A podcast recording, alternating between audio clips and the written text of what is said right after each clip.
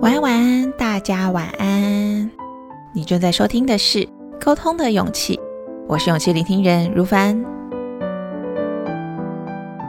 在上一周的节目中，和大家聊到了我曾经经历过执着用说话技巧去迎合、讨好所有人的阶段，在心很累的过程中，才想通，嗯，好的人缘其实无法评量。那我就改为专心的搜集好人的缘吧。那么究竟 究竟要提升哪些技能，增加哪些幸运值，才能像在游戏里搜集到 SS 超级英雄卡那样，在现实生活中搜集到这些好人的缘分呢？嗯，首先我要自己先好好的想一想，在我心里具有什么特质的人。是我喜欢的好人呢？而如果希望自己能吸引到这样的好人，那我又要具备什么特质呢？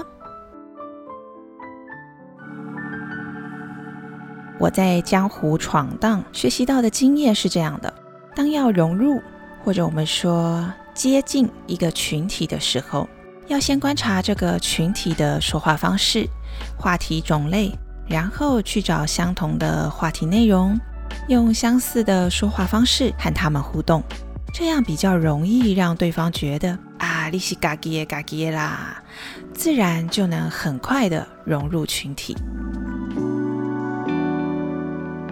有喜欢聚在一起聊八卦的人，我就必须搜集一些八卦和他们交换；有喜欢分享读书心得的人，我就需要阅读几本书。再带着一些启发的小结论或者问题去和他们聊。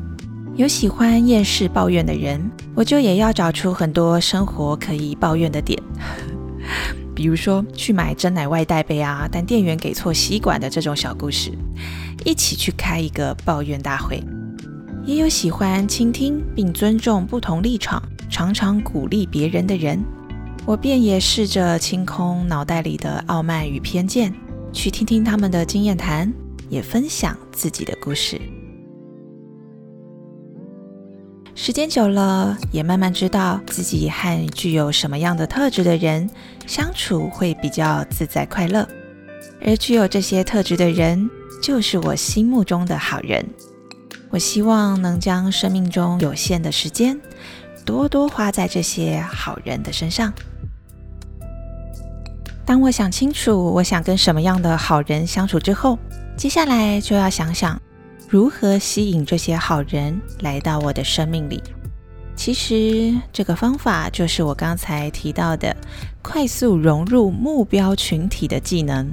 先成为和好人相似的人，也就是说，要先成为自己也喜欢的那种人。当我心目中的好人是尊重并鼓舞别人的人。当我想吸引这样的好人来到我的生命里，我也必须先练习尊重别人，学习用言语的力量鼓舞别人。我要先成为自己也喜欢的那种人。行动机会三：成为喜欢的自己，吸引喜欢的好人。在茫茫人海里，总有一种好人让我倾心。